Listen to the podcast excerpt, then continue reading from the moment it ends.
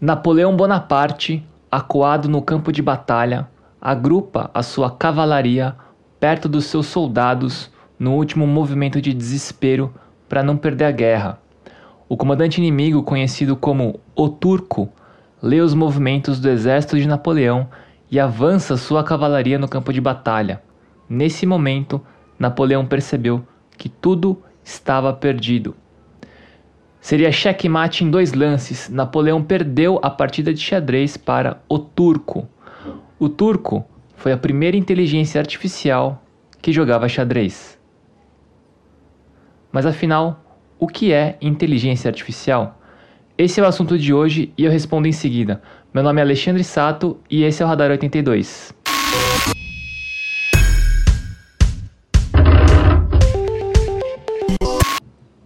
Que é inteligência artificial? Para responder isso, eu teria que definir o que é inteligência e o que é artificial. E o episódio ia ficar muito chato. E eu também não sou cientista e respostas técnicas não é o forte desse podcast. Esse podcast é muito mais para levantar perguntas do que respostas. E eu vou responder com uma definição que não é totalmente minha, mas é a minha definição preferida do que é inteligência artificial. Lá vai. Inteligência artificial é tudo aquilo que o seu computador não consegue fazer ainda. Essa partida do Napoleão contra o turco rolou no final do século XVIII e daqui a pouco eu te conto como funcionava essa máquina. Mas quando essa partida aconteceu, ninguém questionava se essa máquina era ou não era artificialmente inteligente. Pô, é claro que era. Mas hoje Ninguém diria que um programa que sabe jogar xadrez e é capaz de ganhar de um ser humano médio, tipo Napoleão, é inteligência artificial. Hoje ele é só um software, um joguinho de xadrez no seu celular. Mas o AlphaZero, que é o software do Google, que joga xadrez e que ganha de todos os todos os melhores melhores do mundo e de muito longe, esse sim é inteligência artificial. Porque a definição do que é e do que não é inteligente artificialmente tem muito a ver com o nosso encantamento sobre essa tecnologia. Tem muito a ver com mágica. What is it about robots that makes them so robotic? At Wayland Industries, it has long been our goal to create artificial intelligence almost indistinguishable from mankind itself. Hello, I'm David. Lá no final do século XVIII, máquinas de cordão. Oh, que máquinas de cordão! Lá no final do século XVIII, máquinas de corda estavam muito em alta. Os autômatos estavam muito na moda. O autômato é uma máquina em forma de animal ou de pessoa que você dá corda e ela realiza uma tarefa, como escrever uma palavra, tocar uma música simples ou, sei lá, até andar. Mas o turco era um autômato muito diferentão. Era uma máquina de corda que jogava xadrez. Mas o que era mágico nesse autômato turco é que ele respondia aos estímulos do outro jogador, de uma outra pessoa. De alguma forma, ele era interativo. Era uma máquina que conseguia pensar. Era uma máquina inteligente artificialmente. E como que era o turco? Imagina um gabinete de escritório do tamanho da sua mesa de cozinha. Aí em cima do gabinete, um tabuleiro de xadrez normalzão. De um lado ficava o desafiante, que ia perder, e do outro o turco, que era um boneco de madeira em forma de homem e caracterizado como um homem turco, com turbante, enfim, um estereótipo de um homem turco, daí o nome. E ele era todo articuladão e os seus braços se mexiam sozinhos e movimentavam as peças no tabuleiro de xadrez. O turco tinha até uma articulação assim que mexia os olhos. Aí dentro desses gabinetes tinham todas as engrenagens, os mecanismos, sei lá, que faziam o turco se mexer e jogar xadrez sozinho o turco fez um tour pela Europa e jogou com diversos enxadristas profissionais e também com Napoleão. E é claro, isso chamou muita atenção, porque parecia mágica, um autômato, um robô que se mexe sozinho e ainda vence partidas de xadrez. E também muitas teorias procuravam explicar como o turco funcionava, como a máquina funcionava. Afinal, como era possível, no século XVIII, uma máquina pensar? E a explicação é a mais simples que você pode imaginar. Tudo era um truque. Dentro do gabinete ficava escondido um homem muito pequeno e que jogava xadrez muito bem. Aí antes das partidas, o gabinete era aberto e as engrenagens todas lá, os mecanismos, eles eram mostrados para todo mundo ver, justamente para ninguém dizer, para ninguém pensar que tinha alguém lá dentro jogando xadrez.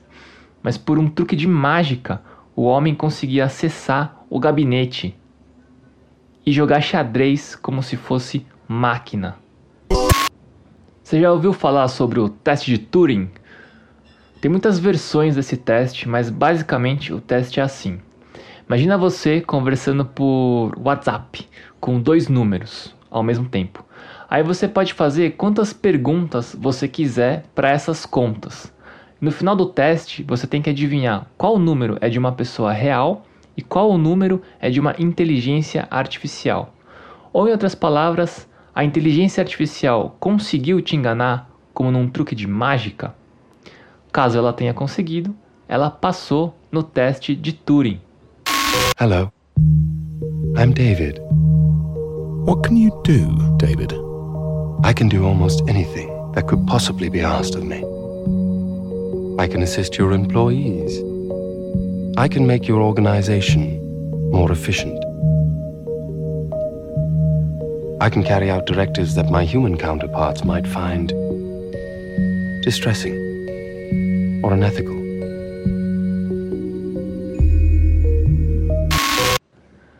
Aí pega o chatbot.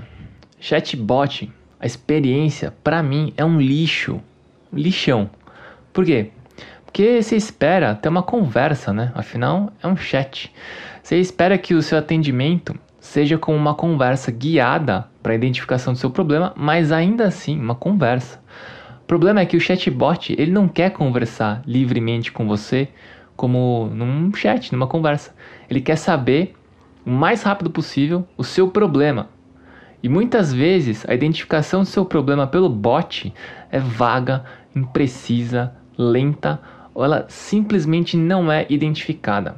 Chatbots para mim são lixo. Odeio do fundo, do fundo, do fundo do meu coração essa tecnologia no estado que ela está agora.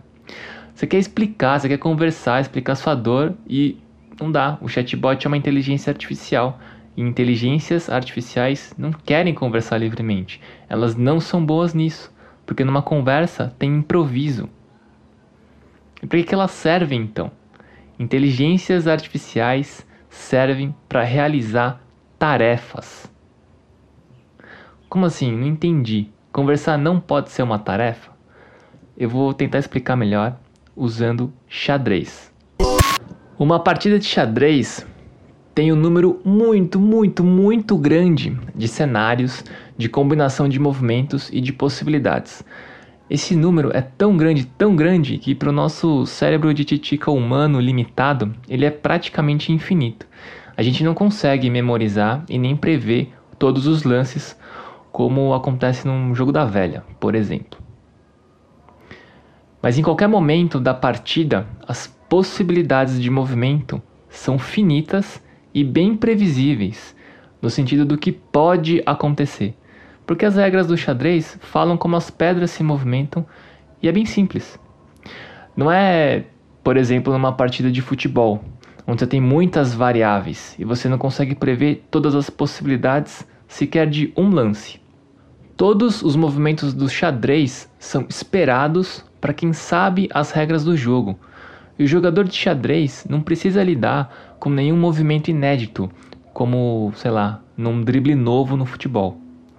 Computadores são ruins em lidar com o inédito. Eles não sabem o que fazer quando algo inesperado acontece. De maneira geral, se você der a uma IA, inteligência artificial, um conjunto limitado de entradas, inputs, e uma variedade conhecida de decisões e saídas, outputs, mais cedo ou mais tarde a IA vai desempenhar melhor do que um ser humano porque isso é uma tarefa. Ou seja, dentro desse cenário previsto, que é o tabuleiro de xadrez, e dentro dessas possibilidades previstas, que são os movimentos das pedras, você pede para o computador te dar o melhor resultado para o seu objetivo, que é ganhar a partida. É uma tarefa. É por isso que hoje nenhum ser humano é capaz de ganhar das IAs que jogam xadrez.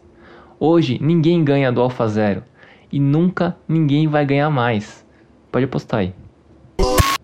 É claro que uma partida de futebol também pode ser encarada como uma tarefa objetiva, sei lá, fazer mais gols que o seu adversário. Só que o problema de uma partida de futebol é que muitas coisas podem acontecer e ninguém consegue prever todos os acontecimentos possíveis. Por exemplo, para onde o cara vai passar, a direção da bola depois que ela bater na trave, qual jogador vai cansar mais do que o outro, arbitragem, enfim, são infinitas variáveis. Por isso, não existe um computador, software, um robô, uma IA capaz de jogar bola tão bem como humanos. Mas quando isso acontecer pela primeira vez, se acontecer, vai parecer mágica. David, what do you think about? I think about anything. Children playing. Angels. The universe.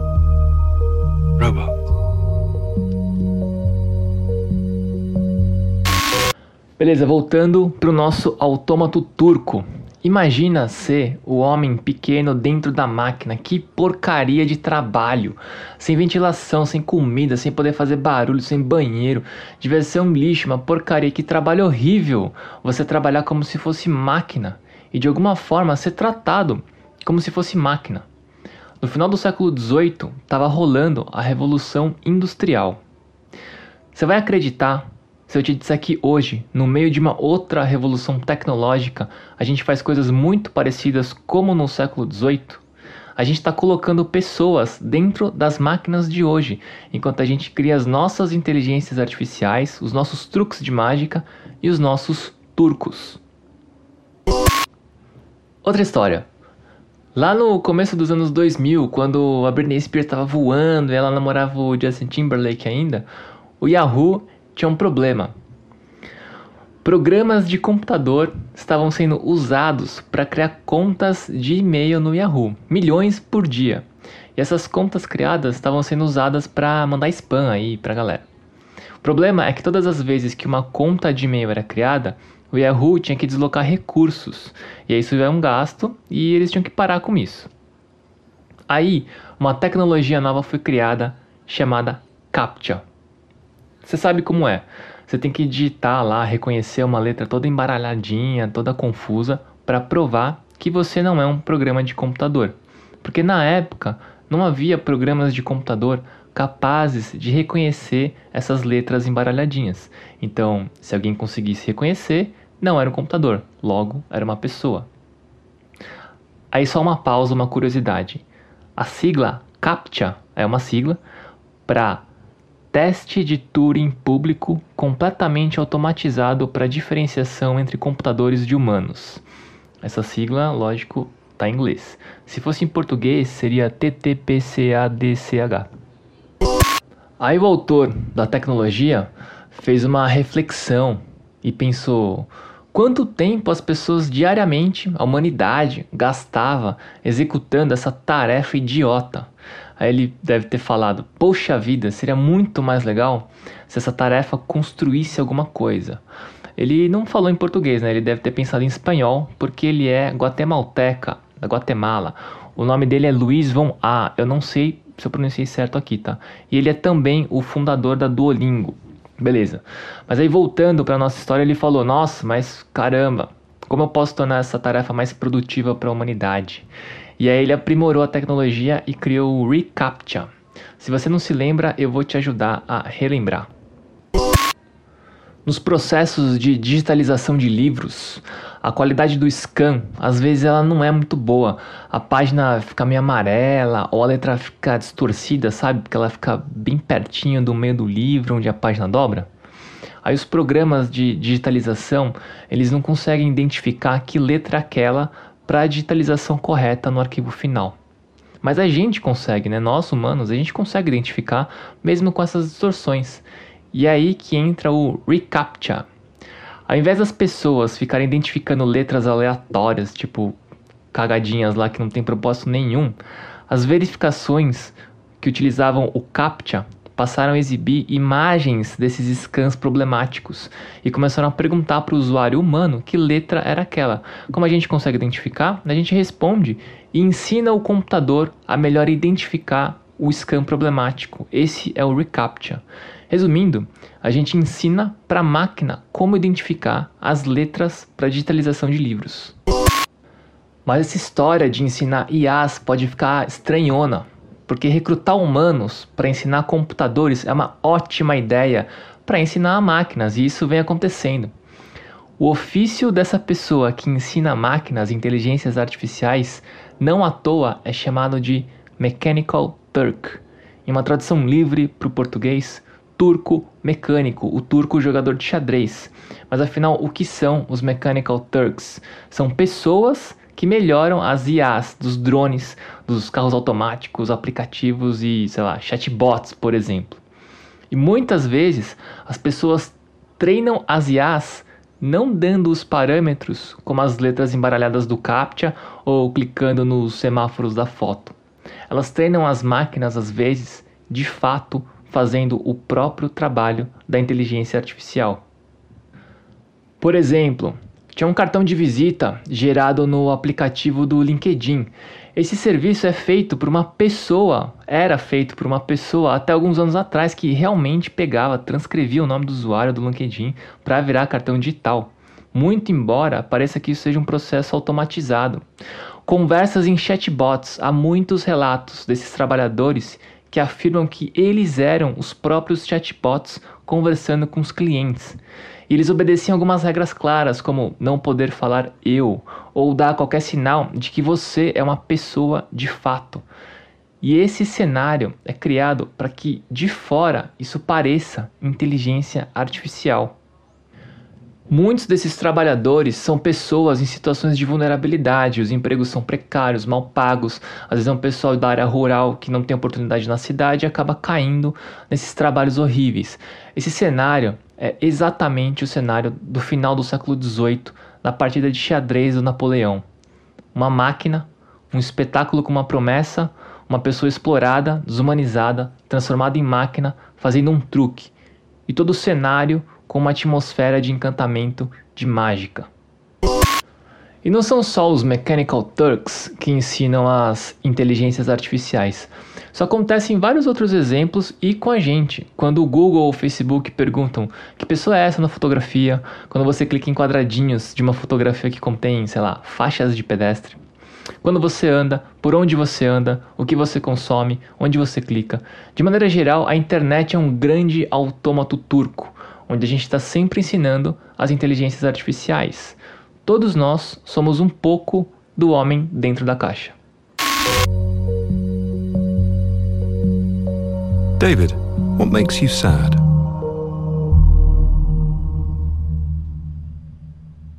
War, poverty, cruelty, unnecessary violence.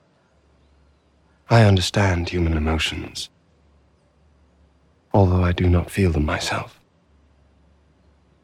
This allows me to be more efficient and capable, and makes it easier for my human counterparts to interact with me. Is there anything you would like to say, David? I would like to express gratitude to those who created me. Happy birthday, David. From Wayland Industries.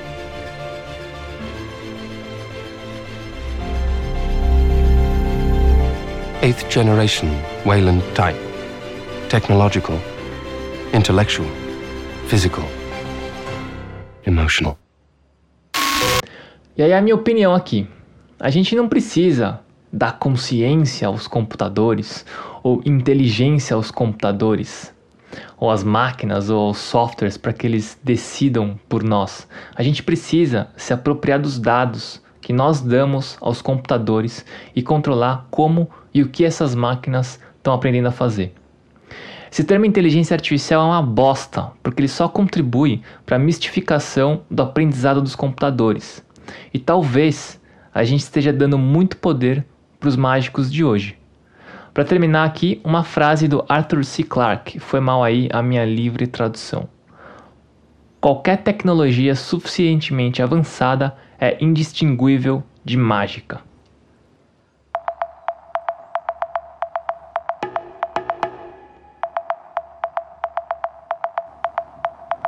Fala pessoal, a gente falou um pouquinho sobre inteligência artificial e que jogar aqui à luz que computadores realizam tarefas, eles não pensam, eles não têm consciência. Seria muito mais legal um filme de ficção científica de desastre, assim, das máquinas destruindo os humanos, com uma máquina que tá só, sei lá, fazendo a tarefa dela, mas por acaso ela tá destruindo a gente também, e não um robô que pensa e que, enfim, se rebela contra humanos. Esse termo inteligência artificial está em disputa. Se você tem uma definição melhor ou não concorda com a minha, manda uma mensagem e deixa a gente saber. Vamos conversar sobre o assunto. Se você tem outra sugestão, algo a dizer pra gente, manda sua mensagem, seu sinal, seu input. Lá no nosso Instagram é coletivo.82, tudo junto e por extenso. A gente vai te ver, vai te ouvir e aprender juntos. Esse episódio foi escrito e apresentado por mim, Alexandre Sato, a edição e trilha sonora é do Otávio Nagano, a arte desse episódio é da Julia Vanucci e a realização é da 82. Até semana que vem.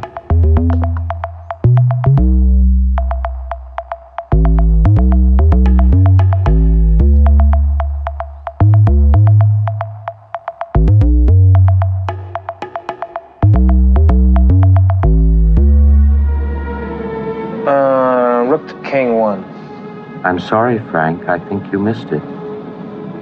Queen to bishop 3. Bishop takes queen. Knight takes bishop. Mate. Uh. Yeah, looks like you're right. I resign. Thank you for a very enjoyable game. Yeah, thank you.